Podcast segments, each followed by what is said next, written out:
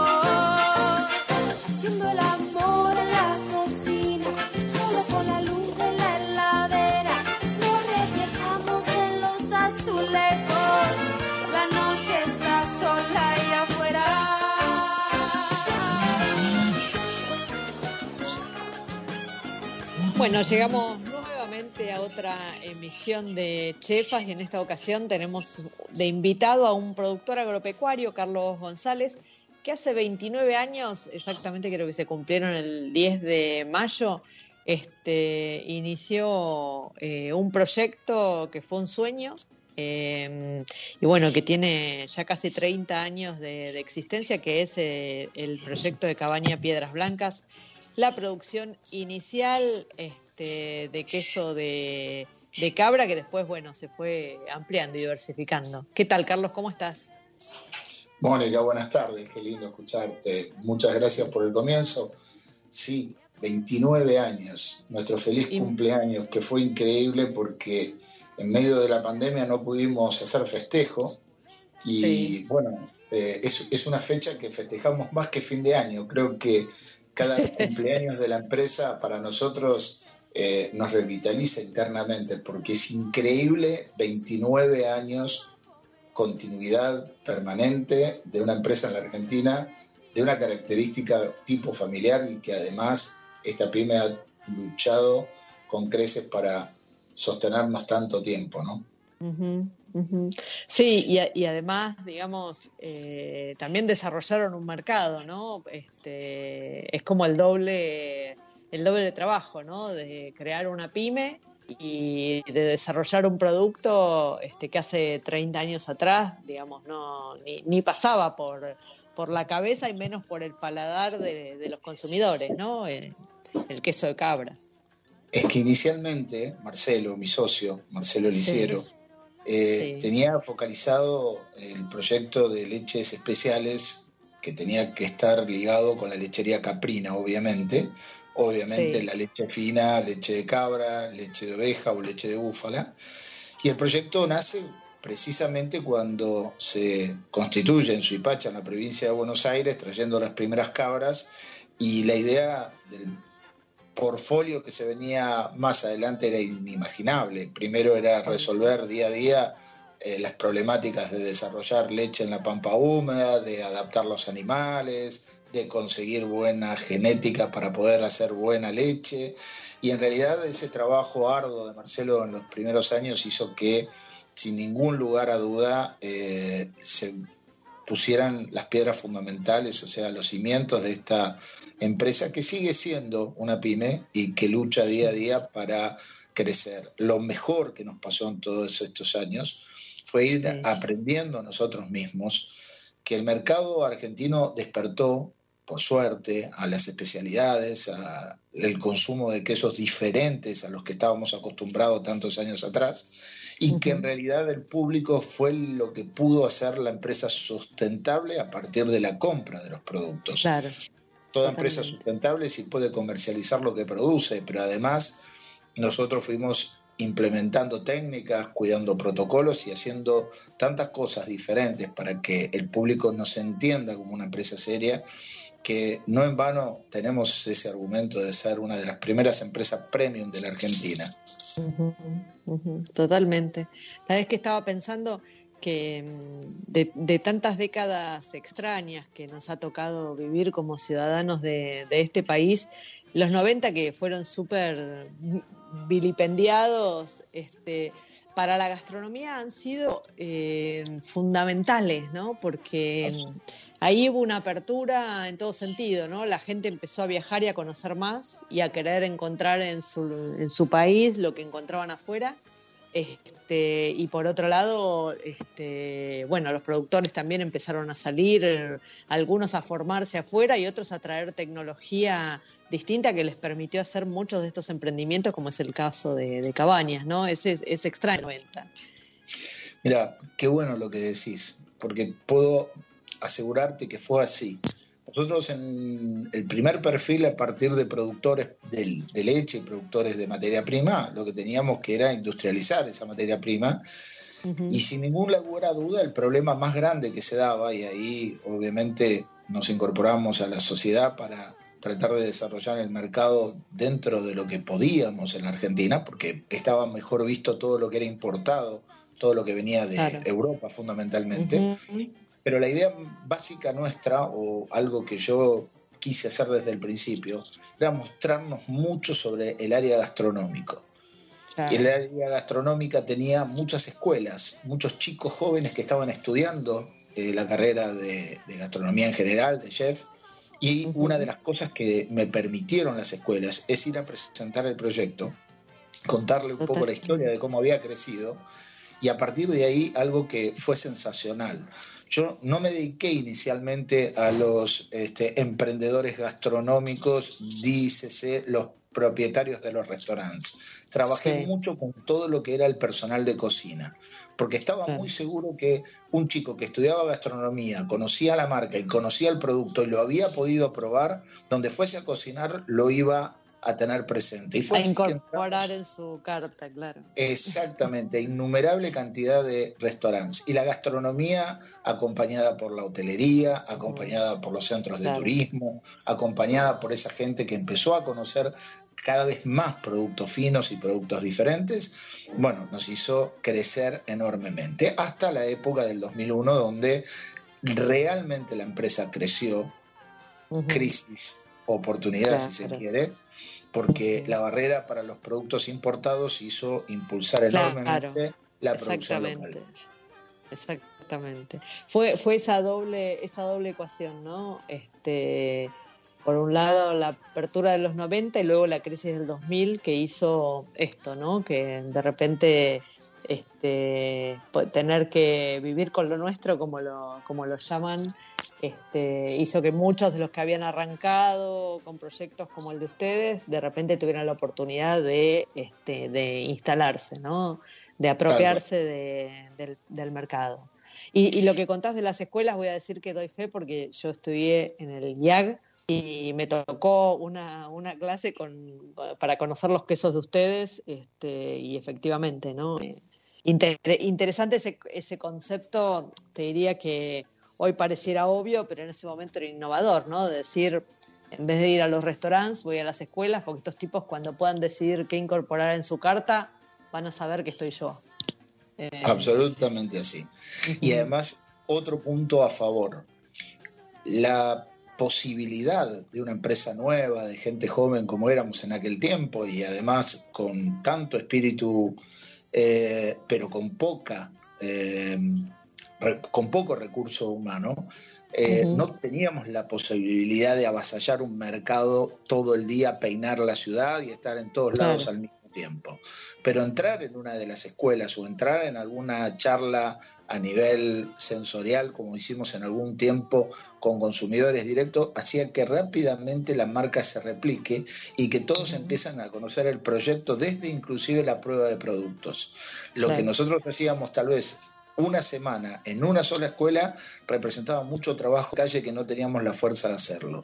Y eso fue uno de los grandes pilares fundamentales para el crecimiento que posterior tuvimos. La segunda parte más linda es que pudimos tener permanente producto para asistir al mercado. Y eso fue confianza también de nuestros compradores, de los empresarios gastronómicos, donde daban fe no solamente por el producto, sino por la continuidad del producto. Y pues, otra cosa que nos gustó mucho hacer desde el principio, que era tener un portafolio de productos muy amplio. ¿Para qué? No solamente para que tengamos la posibilidad comercial, que el cliente pueda elegir entre tantos quesos, alguno tenía que entrar a la carta, sino que además nos permitió ir progresando nosotros internamente para saber que podíamos tener la capacidad no solamente de hacer quesos de pasta blanda, semidura, dura, sino especializarnos como por ejemplo en los quesos enmohecidos y ser los primeros elaboradores de brie en la Argentina. Brie que en aquel momento era un fetiche y se decía por qué hacíamos un queso con pelos, pero en realidad hoy podemos hablar de uno de los primeros commodities de especialidad en el mercado argentino, donde hay muchas empresas productoras y varias marcas. Y eso nos llena de orgullo porque hoy la gente lo conoce, lo conoce por nombre, sabe qué tipo de queso es, cómo se consume, lo veo en la gastronomía, lo veo tan solo en una carta, lo veo en una tabla y eso sube a nosotros la vara para decir, a futuro tenemos que seguir desarrollando producto. ¿Por qué? Porque el mercado, a medida que conoce, empieza a tener curiosidad y la curiosidad nos sigue demostrando que hay interés y hay un público muy rico del otro lado que quiere este tipo de cosas, quiere cosas diferentes. El queso es un alimento, pero también un divertimento y creemos profundamente que lo podemos disfrutar en compañía de amigos, de un buen vino, de un buen pan, pero fundamentalmente podemos ser la materia prima del gastronómico para que lo eleve a un plato, para que ese comensal se siente y disfrute lo mejor que puede en una velada. ¿Y, hoy, cómo tienen dividido el, mercado de producción? ¿Tienen una parte que, es, eh, que va directo a la gastronomía, que, que, implica, que representa cuánto? Bueno, hoy es una, digo, es difícil la pregunta que hago porque una cosa es el hoy de hace un año y medio atrás y otra cosa es el hoy de hoy, ¿no? Pero, este, no sé, acompáñame en esto de la mejor forma que puedas. Mira, es muy fácil, es muy fácil. El proyecto Cabaña eh, tenía su base en la venta directa, somos productores de base y además no solamente eh, industrializamos, sino comercializamos, por ende eh, tenemos un proyecto vertical. Llegamos al canal gastronómico, el canal gastronómico está incluido en la hotelería, también todo lo que son centros turísticos y tiene mucho, mucho de incidencia en los locales de delicatessen, queserías, por supuesto que también estamos presentes en dietéticas, naturistas y, entre todo ello empezamos a abrir un poco el abanico y encontramos el retail. El retail son los supermercados. Dentro de los supermercados estamos en aquellas bocas que tienen expendio de productos eh, ABC, porque a veces los quesos especiales no tienen tanta trascendencia en determinados lugares y en otros sí. Dentro de todo lo que te conté, apareció un bichito, ese bichito nos picó muy fuerte y todo cambió. Eh, actualmente, gran parte del mercado que está dormido que lamentablemente es el gastronómico y es un punto de apoyo muy fuerte para la empresa, lo tratamos de reemplazar creciendo mucho más en el retail y algo que la gente ha aprovechado, que es el e-commerce. Entonces, intentamos a través del e-commerce y a través de nuestras páginas, eh, locales directos, y centros de consumo donde ha podido la gente darse el gusto por estar encerrada y llegar más rápido al retail o llegar más rápido a los locales de delicatessen, sustituir lo que ha caído de la gastronomía tan golpeada no solamente por la pandemia, sino por decisiones políticas alocadas que creo que tienen su razón de cuidarnos y su sin razón de dejar a mucha gente sin fuente de empleo. Pero bueno, lamentablemente eso lo quiero dejar como una crítica suave para no entrar en profundidad. Reconozco que hoy el daño producido a gran parte de la gastronomía es irreparable. Es irreversible. La, falta del turismo que nos hace mucha, mucha, pero mucha falta en la Argentina, porque el turismo es no solamente eh, divisa, sino es potencial consumidor ir al margen de todo esto, eh, reinventándonos como fue una palabra, como protocolo tantas veces escuchada, bueno, permanentemente viendo, eh, descontinuando algunos productos porque no, no podemos tener stock de algunas cosas que son muy sensibles, creciendo en otros productos, pocos desarrollos nuevos porque creemos que no es el momento de lanzar productos nuevos, más que nada faltan la parte de marketing y, presentación, por estar obviamente eh, con la necesidad de no poder juntarnos. Y una de las cosas que, que podemos sacar en limpio de todo esto es que hemos vivido tantas veces en la cabina del Titanic, ¿no? Cabaña Piedras Blancas, creo que ya tiene un par de metros cuadrados ahí adentro, que estamos acostumbrados a respirar, profundo y aguantar. Las cabras son anfibios, ¿viste? sí, sí. Al tener 29 años, si cualquier eh, otro oyente entiende 29 años para atrás, claramente mm. va a decir, si sobrevivieron a estos 29 años, podemos tener otros 29. Sí, sí, sí. Aunque, aunque lo esperable eh, de los próximos 29 es que sean, no sé, un poco más amistosos, ¿no? Eh, solemos tener, eh, solemos tener mucha esperanza sobre, no solamente sobre el proyecto, sino sobre su gente, y la gente acompaña. El grupo Cabaña acompaña. Tiene gente espectacular, tiene, creo que el equipo de Cabaña es el más fuerte que podemos llegar a lograr y gracias a ellos eh, todos los días eh, salen, luchan, la pelean. Estuvimos muy complicados recientemente porque el bicho en algún momento toca tu mm. puerta, eh, ya por suerte lo hemos podido superar y la realidad es que todo lo contrario a lo que uno pensaba. Uy, me está pasando esto. Yo digo, gracias que me pasó esto, hoy el equipo está más fuerte que nunca. Y eso está muy bueno a la hora de decir dónde está montado el proyecto, en esto, pilares No, y además cuando vas a enfrentar una crisis, estar jugando con gente amiga, ¿no? Es como, bueno, no, es la mejor manera, ¿no? Este, Digo, también así, eso ayuda a sobrevivir las crisis, ¿no? Tener un equipo sólido. Claramente, y el público eh, que compra el producto, que consume el producto, que lo conoce, que nos defiende, que nos cuida. Confía. Y la realidad eh, que confía, qué buena palabra, pero que nos gusta profundamente ver ese consumidor permanente, que no, no, los productos nuestros no son de consumo diario y ni, siquiera consumo masivo, pero esos mismos permitidos nos han logrado llevar al extremo eh, creo que en el alma, ¿no? Sentir que alguien cuando te ve te dice, ayer probé uno de tus quesos, me volví loco, creo que estoy deseando ya tener otro pronto, o sea, veo que no es de consumo diario, pero el hecho de que tengas ganas de volverlo es como ese buen vino que tenés reservado y el día que lo abrís lo bebés completo y decís, qué buen vino, cómo quisiera tener otra botella. Bueno, perfecto. Ese es el punto que queremos. Escúchame, Carlos, ¿y cómo, cómo está conformada esta pyme? ¿Cuántas personas son?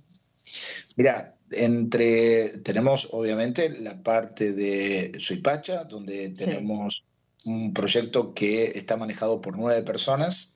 Allá está Marcelo todo el día, que es mi socio, todo el día al pie del cañón, peleando y golpeando todas las puertas posibles para sostener la materia prima y la fabricación a pleno. Y aquí en Buenos Aires tenemos otro equipo de nueve personas que luchan todos los días para este, bueno, salir a lo que es la logística y distribución, la parte comercial de la empresa, la pata comercial. Eh, tanto con mi socio como eh, una sola empresa que somos, tratamos de hacer todos los días lo mejor posible y lo que podemos. Obviamente, estos tiempos han cambiado notablemente nuestra forma de trabajar, porque todos los días es casi aprender algo nuevo. Obviamente. Eso, eso te iba a decir, que hay, hay cosas que me imagino que que empezaron a incorporar que, están buenísimas, o sea, que reconoces las ventajas este, y que van a quedar, ¿no? A pesar de que se, acomode el panorama. ¿Cuáles son esas cosas o qué herramientas te parece que, te sirvieron de las que incorporaste? Mira, fundamentalmente el cuidado del personal. Hemos tratado por todos los medios eh, intentar evadir eh, los problemas de, de, de lo sanitario Obviamente no lo logramos este, en, un todo, pero eh, el año pasado estuvimos mucho mejor que este año. La creación de las cartas virtuales, eh, el e-commerce este, que funcionó maravillosamente bien, eh, todo lo que fue difusión a través de nuestras redes, las redes muy presentes en todo, hizo obviamente mm, una salvaguarda de lo caído en la parte comercial. Y lo a ver, esto lo puedo decir desde otro punto de vista donde ya no tengo el diario eh, del futuro, sino lo opuesto. Eh, nos permitió procesar el trabajo interno para ver que este, esta área de conflicto que estamos teniendo y que hemos tenido todo el año pasado nos permitió crecer mucho en retrospectiva y ver las producciones que teníamos focalizando lo de rotación, focalizando productos de mayor consumo, asistiendo al consumidor final con otro tipo de producto que tal vez la gastronomía este, nos lleva. Entonces te va permitiendo cómo llegar más directo eh, en presencia donde antes no lo estábamos. El consumidor necesita ver el producto. Nosotros éramos una empresa que vendíamos el 50% de la cadena gastronómica, pero en la cadena gastronómica no están viendo tu marca, no están viendo la etiqueta, no están viendo el packaging, se están quedando con una parte afuera. Disfrutan del producto y a veces no saben que es nuestro. En cambio, estando más presente en la parte comercial, retail, eh, casas de especialidades, eh, tiendas directas, etcétera, hizo que la, imagen de la marca eh, se disparara hasta inclusive en consumos que nosotros no esperábamos. No pudimos hacer un relevamiento interno, pero sí notamos que los clientes que antes compraban muy poca cantidad de volumen, empezaron a duplicar y a triplicar sus ventas de nuestros productos a medida que la gente, bueno, aburrida en sus casas, quería consumir cosas diferentes. y empezó a probar, le encantó y se hicieron, obviamente, no sé si adeptos o adictos, espero que adictos. es, que, es que ese gustito que tal vez antes se, se lo daban en, en, algún restaurante, ya no pudiendo ir, sobre todo en los, en los tiempos que estuvo muy cerrado, me parece que trataban de recrearlo en casa, ¿no? Entonces pasó, pasó con muchos productos, ¿no? Este, pero bueno, interesante. Eh, Carlos, te pido que me, que me, acompañes ahora que eh, vamos a presentar el espacio Álamos este, de esta semana y vamos a, hablar este, con, nuestro invitado del Café Tortoni, que lo tenemos en línea ya conectado. Este, ¿Estás ahí, Sebastián?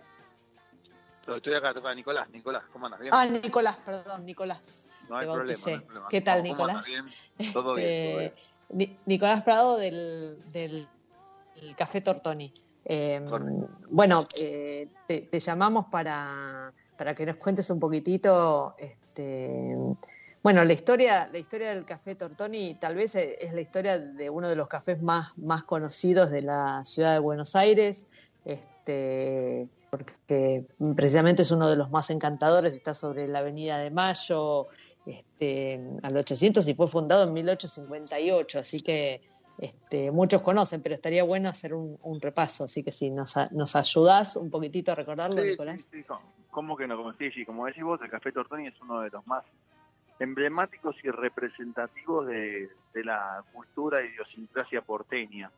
Eh, podríamos decir que es el, café por excelencia, por, por el café párrafo aparte, nunca estuvo cerrado entonces fue testigo de todas las transformaciones que tuvo la, ciudad de Buenos Aires, de ser una pequeña aldea, aldea a transformarse en una gran ciudad como lo es hoy. Eh, como bien decís vos, fue fundado en 1858, los primeros 10 años de su existencia no estuvo en el local donde está actualmente, se encontraba en la calle Esmeralda de Rivadavia. Posteriormente a esto, con, por la gran afluencia de público que tenía, se trasladó al, salón que se encuentra hoy, que es en la Avenida de Mayo, pero su entrada principal era por la calle Rivadavia. Cuando, se inicia, cuando se inicia el proyecto en la ciudad de Buenos Aires para crear la Avenida de Mayo, que eso es de 1884, se, se empieza un proyecto en el cual, para ponerla al valor, se le pide a los comercios que tenían entrada por Rivadavia que hagan su ingreso principal por la Avenida de Mayo. Es así que el Café Tortoni, el 26 de octubre de 1894, es el primer comercio en abrir sus puertas a la Avenida de Mayo. Es por este día que se conmemora todos los 26 de octubre el Día de los Bares Notables, conmemorando el día que el Café Tortoni abrió sus puertas a la Avenida de Mayo. Ajá. O sea, de 1894 es la conmemoración, o sea, más de 100 a 100 y 120 años. 125 años. Correcto. ¿No? Eh, sí. Sí. Hola, hola. Este, Ahí, ahí en ese momento fue cuando se, se hizo la, la fachada que hoy todos conocemos, un poquito después se hizo la fachada que todos conocemos sobre Avenida Mayo. Claro, no, en realidad se inaugura ese día, lo hace el arquitecto Christopher. Ese día. Ah, ajá. Y, y, a ver, también tenía como, como dato adicional, la propiedad donde se encuentra el Café Tortoni pertenecía a la familia Unzué, en un palacio. Ah, En aquel momento, para hacer el proyecto de la Avenida de Mayo, se- a los propietarios de las tierras que daban en Sí. esa zona se les compraba eh, eh, parte de su propiedad o bien los propietarios les exigían ceder. Es así que el edificio, tal como lo ves hoy, tenía 25, 25 metros más. Llegaba hasta la mitad de la avenida y esa parte fue cedida. Es por eso que en el interior del café hay un diploma de aquella época donde se Ujú. agradece la cesión de, de tierras para poder construir la Avenida de Mayo. Claro. Eh, eh, eh, y bueno, y después en realidad, si, si hablamos de personalidades, han pasado eh, inf- infinita cantidad de personales, desde el mismo. Einstein a eh, Gardel, Borges, Francis Ford Coppola, Federico García Lorca, eh. Cortázar, presidentes, Exactamente. todo- todos. Eh, pero más que nada lo que, Que, lo que- que sí- que en realidad no, no hacían un recorrido turístico, sino que usaban el café como un espacio propio, ¿no? Digo, porque ahora pa- pasan un montón de personajes reconocidos, pero eh, est- estas, estas personas que mencionás se apropiaron del lugar, lo vivieron. Sí, pero sigue pasando en menor medida, por supuesto, por la Claro. globalización, pero pues, pues, nosotros hoy somos conocidos porque en todas las elecciones eh, eh, la reta Sí, viene a sí. desayunar acá, o bien antes lo hacía Macri, o mismo cuando fueron las presidenciales, Scioli hizo el evento de campaña acá dentro del café como para hablar de otro partido político. Eh, Sí. y, y así sucesivamente fueron pasando por, por, por, por el interior del café. Yo creo que viviéndolo, dándole parte, formando parte de la historia, no, no es simplemente venir como, como Claro. turista o de paseo. Ap- apropiándose del espacio. Y contame, ¿qué, qué, qué es lo que están haciendo ahora? Bueno, en este, en este contexto, este, que me imagino que deben haber tenido que cambiar un poco la propuesta eh, histórica de, del Tortoni este, y adaptarse a la, a la pandemia. Y mirá, te diría que es, eh, estamos aprendiendo a convivir con eso. Nosotros teníamos, hemos hecho un gran cambio de partir del año 2001, 2002, cuando la verdad que la afluencia de turismo en el país era tan grande donde tuvimos que aprender a convivir con los turistas y ayornarnos a, a, no sé, stand de souvenirs o eh, aprender idiomas los mozos que no sabían o y, aprender a trabajar con ese tipo de público. Y hoy fue en el 2020 fue algo bastante similar donde cosas que capaz que en la vorágine diaria del Tortoni no se podían realizar, no se podían llevar a cabo, empezaron a aparecer, no sé, desayunos de regalo de desayuno, cosas que, a ver, no estamos descubriendo. América Sí. hay un montón de bares que lo hacen, simplemente no era el, el, el modo superando. No, no estaban en la agenda del Tortoni. No estaban en la agenda del No, o abrimos la tienda e-commerce para llegar con los productos de, de- de merchandising a todo el país, cosa que eso eh, nunca se hizo. Eh. También empezamos a mandar productos de merchandising al exterior, eso ya es más complejo porque es más costoso, pero bueno, si alguien está realmente interesado lo Sí. puede hacer. Eh, nada, delivery take away en el momento que se hizo, después la verdad que la zona no es la mejor para eso, no hay oficinas, no hay... eh, no hay Claro. turistas, entonces está, es- está com- los, los radios de, de delivery son más o menos dos kilómetros y acá tenemos una zona media muerta. Pero, Claro. pero bueno, digamos que bien, y actualmente mucho menú del día, bueno, y viendo, tratando de atraer un público que hoy está medio alejado. Sí. Escúchame, ¿y qué, ¿y qué propuesta tienen armada para este, con, el, con el Álamos de Catena Zapata? Y en este momento con Álamo lo que tenemos armado es, el, menú, el menú del día con, con una gaseosa, un café y una copa de Álamos eh, en 550 pesos. Ajá. Perfecto, perfecto. ¿Y, y qué están con el con el Malbec, el Álamos Malbec o están también con el? No, no, no, por, más, por ahora con el Malbec, igual si alguien quiere blanco, el sería Malbec. blanco, eso no, sería un, eh, un impedimento tampoco. El hecho de la acción y acompañar y poder llegar, eh, ya te digo, eh, atraer a un público que hoy eh, está- no solo está alejado del Tortoni, sino está alejado de la zona. del Sí, sí, sí, claro, claro. Claro, es eso, es una zona muy activa cuando la ciudad está hipervibrante, ¿no? Después se, se complica. Y con la incertidumbre que Este- no sabemos cómo va a seguir, porque la realidad es que lo que está buscando es en algún momento poner en valor a la Avenida Mayo nuevamente, porque las oficinas de Udilice no van a volver más. Entonces, en este caso, Claro. tendremos que Claro. ver de qué manera se reactiva esta zona. Ujú, Totalmente, totalmente. Bueno, a los que los que anden dando vuelta por la ciudad y tengan un ratito, este, los invitamos a darse una vuelta por el Tortoni y pedirse el menú con la con la copa de Álamos y bueno, van a ser súper bien atendidos y en un entorno maravilloso, este, como lo es ese ese lugar con tanta historia este, de la ciudad de Buenos Aires.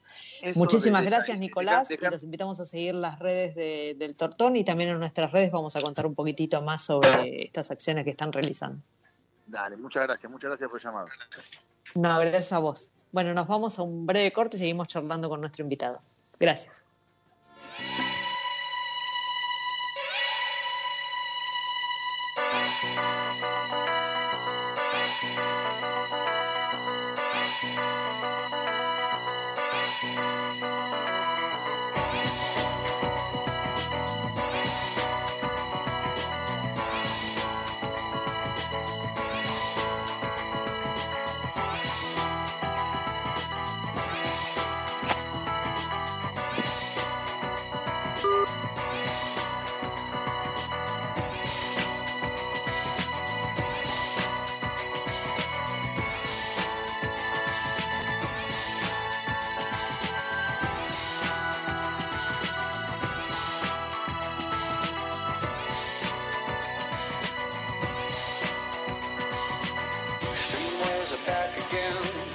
Places I didn't know.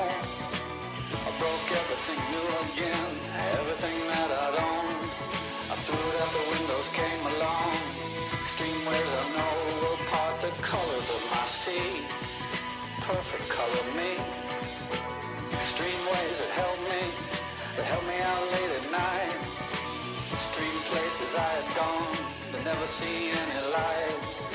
Dirty basements, dirty noise, dirty places coming through. Extreme worlds alone. Did you ever like it, Pam? I would stand in line for this.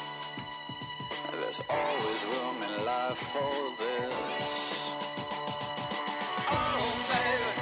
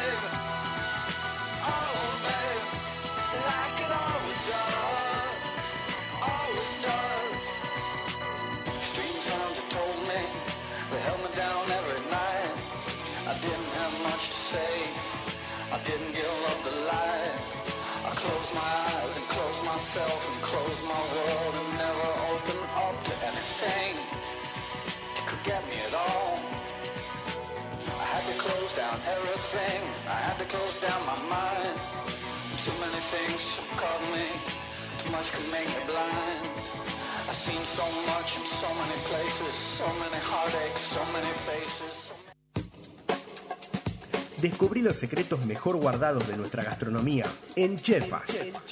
Hasta la última amiga. Todas las semanas te invitamos a recorrer junto a sus protagonistas este apasionante universo.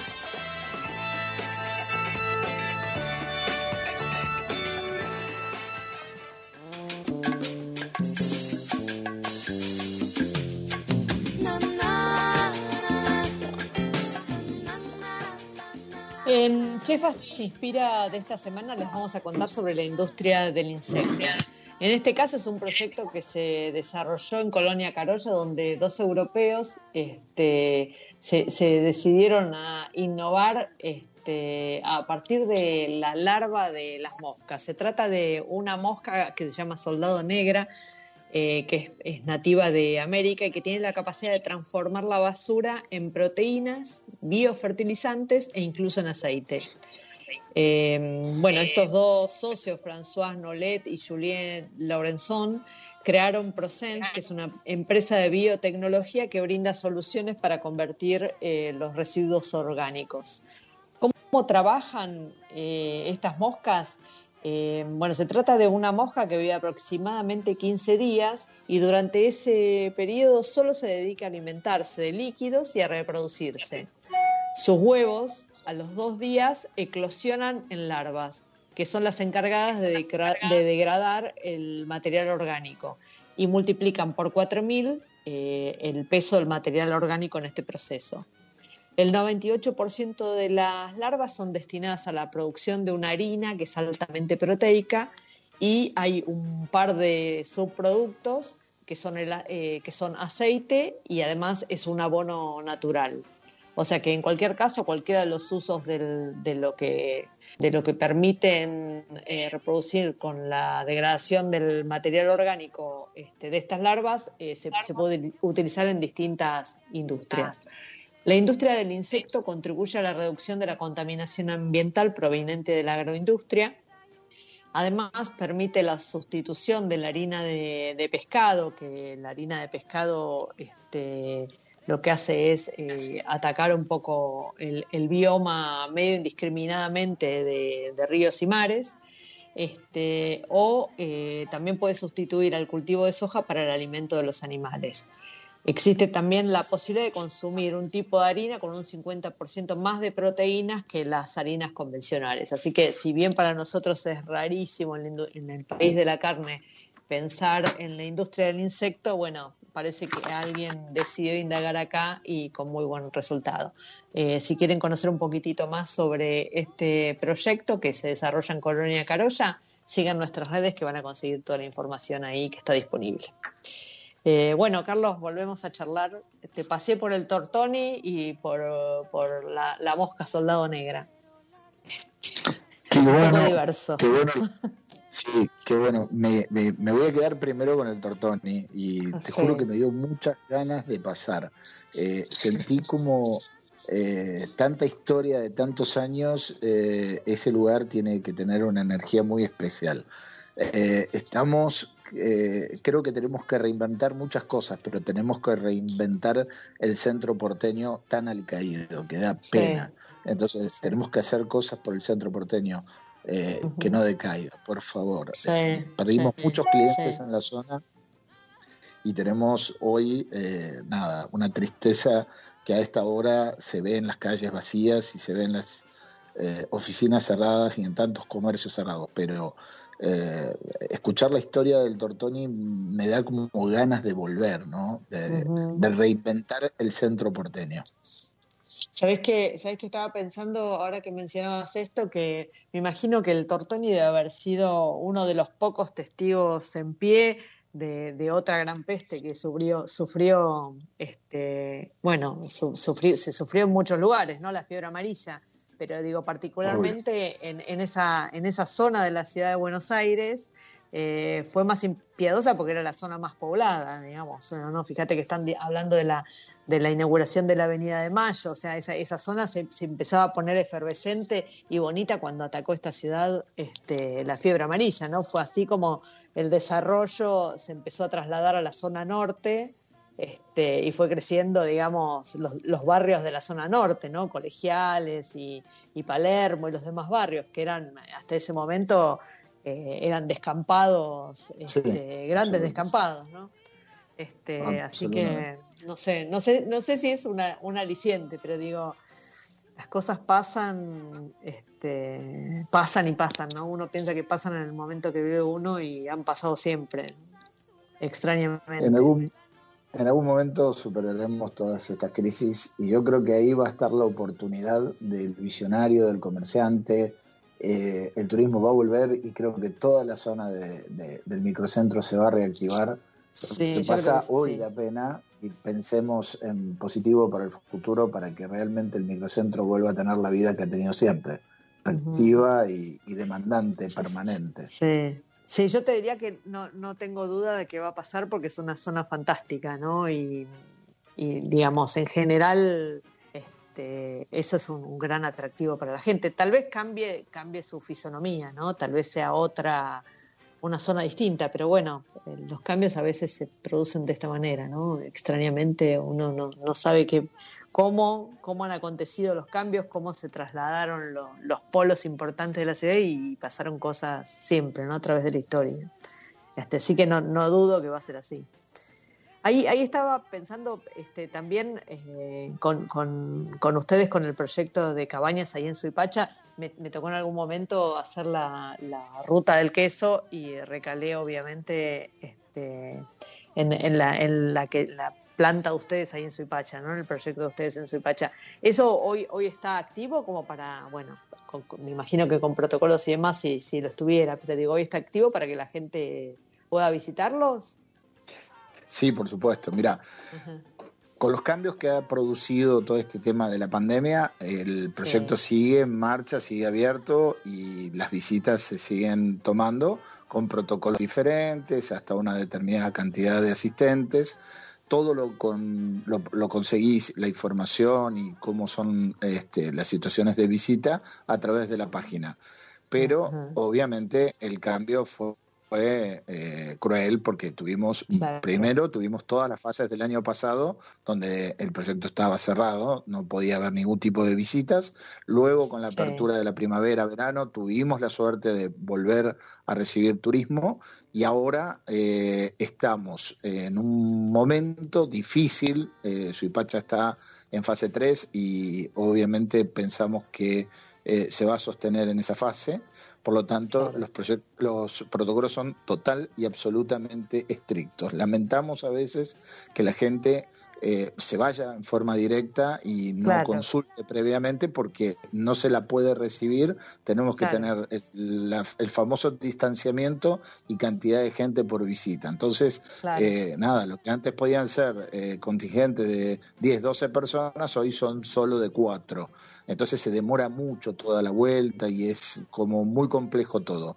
Pero le ponen buena onda, es como que salir de Buenos Aires te cambia Claro, eh, poco esa actitud de querer todo ya y ya y ya. eh, claro. que si uno lee por la página de eh, Cabaña Piedras Blancas o el Ruta del Queso, se puede tomar toda la información necesaria y disfrutar, por supuesto, de un día eh, especial de campo junto a nosotros Sí. y al resto de la gente de la Ruta del Queso, inclusive pasar por un almuerzo que está proyectado dentro de la visita, así que es una idea como para hacerla con tiempo Claro. programada y siempre atento a las modificaciones que se van dando semana a semana. Claro, claro, por supuesto. Estaba pensando, eh, me, encanta el concepto de, rutas, de rutas eh, en determi- determinadas regiones donde se da la particularidad de producciones específicas, ¿no? Como es el caso de ustedes. ¿Cómo les resultó a ustedes, productores de Suipacha, que no solamente, digamos, hay, hay producción de queso? En el momento en que yo fui, bueno, estaban los arándanos y además estaba el jabato. Eh, ¿cómo, cómo les resultó como, como proyecto de, de- localización eh, esta, esta cosa de- del recorrido? ¿no? Bueno, fundamentalmente las rutas alimentarias contribuyen muchísimo a las empresas porque en realidad la gente no solamente está en el interés de visitar la empresa, sino también descubrir productos, disfrutar de un día diferente y salir de la capital. A un- una distancia tan corta como 130 kilómetros, podés hablar de un viaje de ida y vuelta en el día, donde disfrutás arándano, jabato, quesos, y además de todo eso, salís un poco de la vorágine de la ciudad para disfrutar de la llanura y este, el horizonte.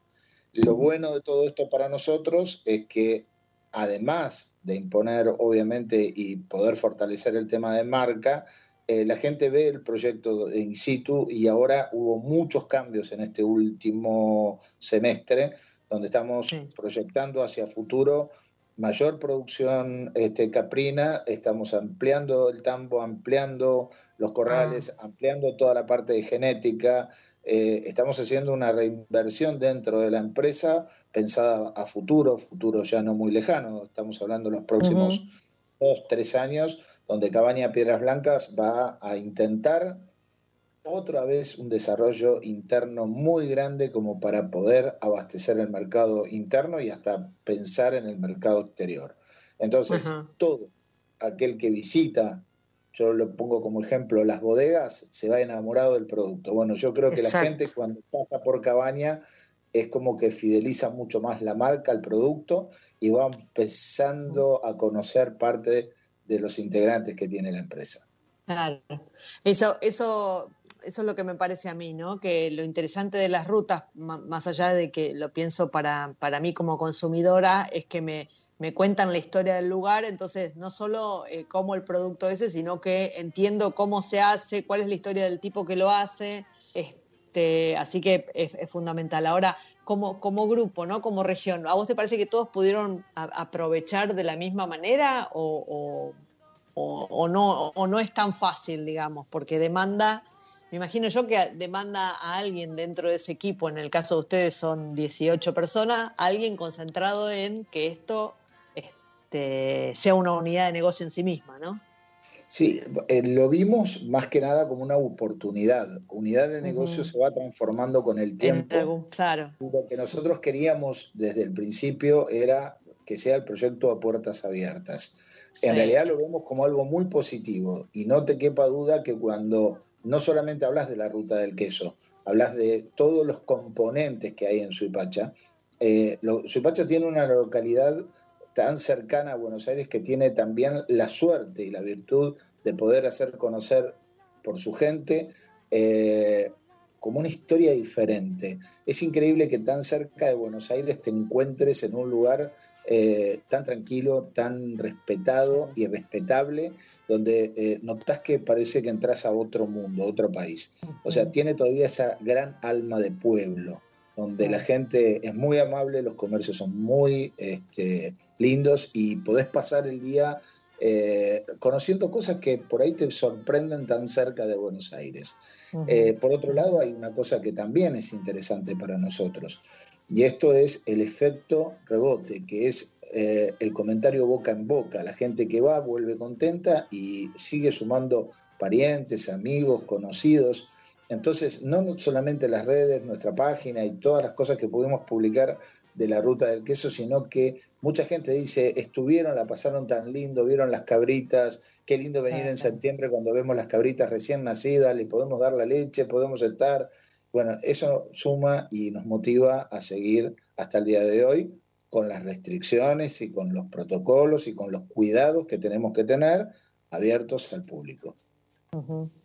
Por supuesto, por supuesto. Y además en una, una zona que no lo dijimos, pero es muy importante de, digamos, históricamente de la cuenca lechera argentina, ¿no? En la zona de Suipacha, este, digamos, más allá de lo que está ocurriendo ahora productivamente, ha sido una de las zonas iniciáticas de la producción lechera y láctea este, de nuestro país, ¿no?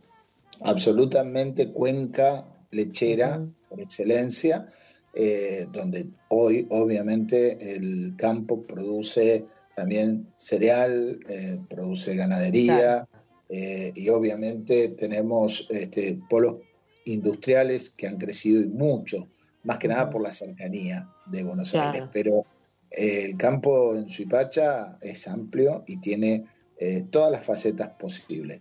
Además, ganadería especial como la caprina y productores no solamente de leche de vaca y leche de cabra, sino de leche de oveja.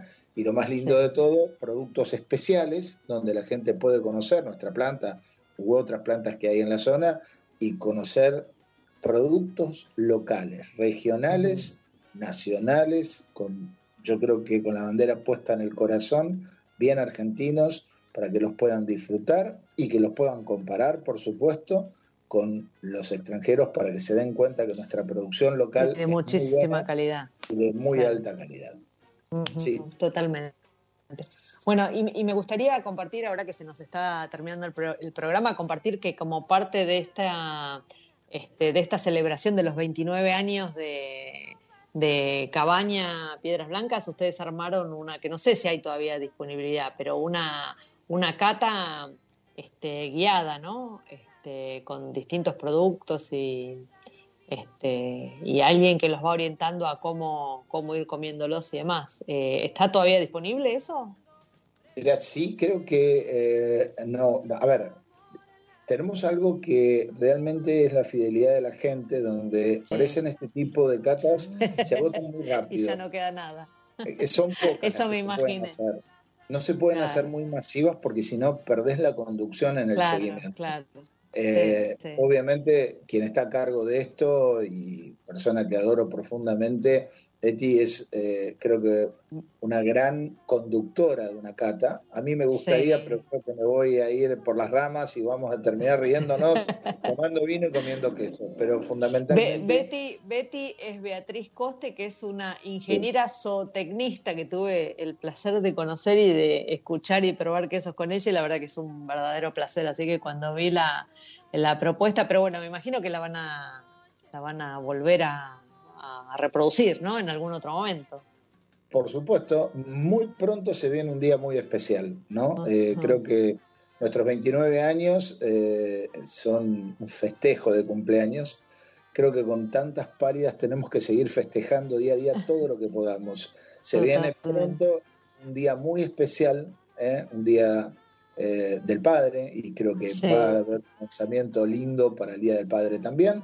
Y por qué Ah, no perfecto. algunas catas más, porque eh, la gente cuando está en sus casas y tiene ganas de hacer algo y no puede salir, bueno, esta creo que es una forma de poder, al menos en el tiempo que se de- da la cata, divertirse, reunirse, compartir, conocer, aprender. Un poco esa idea de la cata. Maravilloso.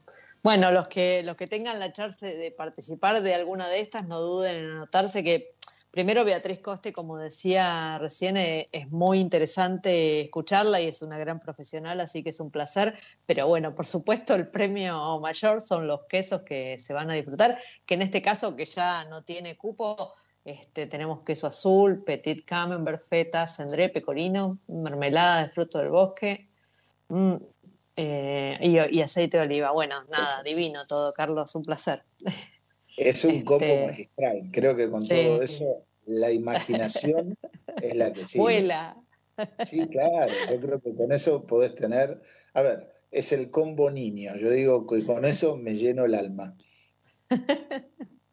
Totalmente, totalmente. Bueno, eh, agradecemos, agradezco mucho que haya aceptado, aceptado nuestra invitación a charlar acá. Felicitaciones por, por este eh, por este aniversario. Este, la verdad que han hecho un gran trabajo, así que eh, merecen 29 felicitaciones eh, y un placer charlar con vos como siempre. Muchas gracias, Mónica. Realmente quiero dejarles un saludo a todos. Eh, mirar hacia el frente, con la frente bien en alto, los ojos bien abiertos, pensando que hay un horizonte todavía para descubrir. Tenemos que pasar muy pronto todo esto. Son vicisitudes que nos hacen bajar los brazos, pero tenemos que pensar realmente en el futuro. Esta empresa Ujú. miró siempre hacia el futuro. Nunca se quedó con el árbol de frente. Lo que quiso siempre fue innovar, crecer, aprender, demostrar, mostrar. Y una de las cosas más importantes es que en este crecimiento que hemos tenido año a año, siempre lo hemos hecho de la mano de nuestros clientes, de nuestros fieles clientes. Y hoy les quiero dejar un saludo enorme a toda la gastronomía, a todos aquellos que están obviamente tristes y caídos por todo lo que está pasando y que no pueden estar en sus lugares de trabajo como siempre. Y creo que todos juntos vamos a salir muy pronto adelante. Les mandamos un abrazo fuerte a todos y todo, todos los que conocen y siguen Cabaña Piedras Blancas, desde lo profundo de mi alma, muchísimas gracias por estar, por conocernos, por hacer que cada día esta empresa pueda seguir adelante.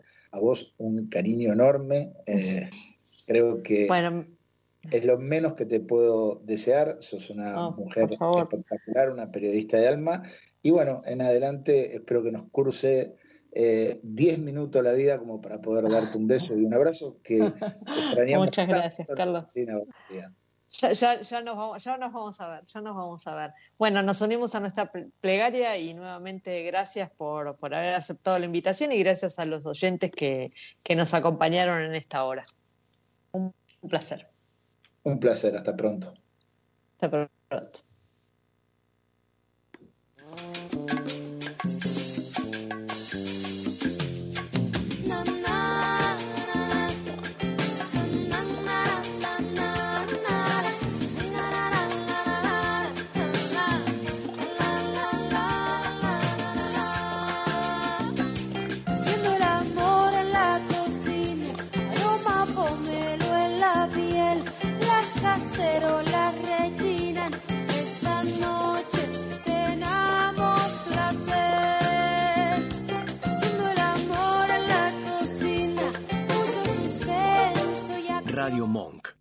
El aire se crea.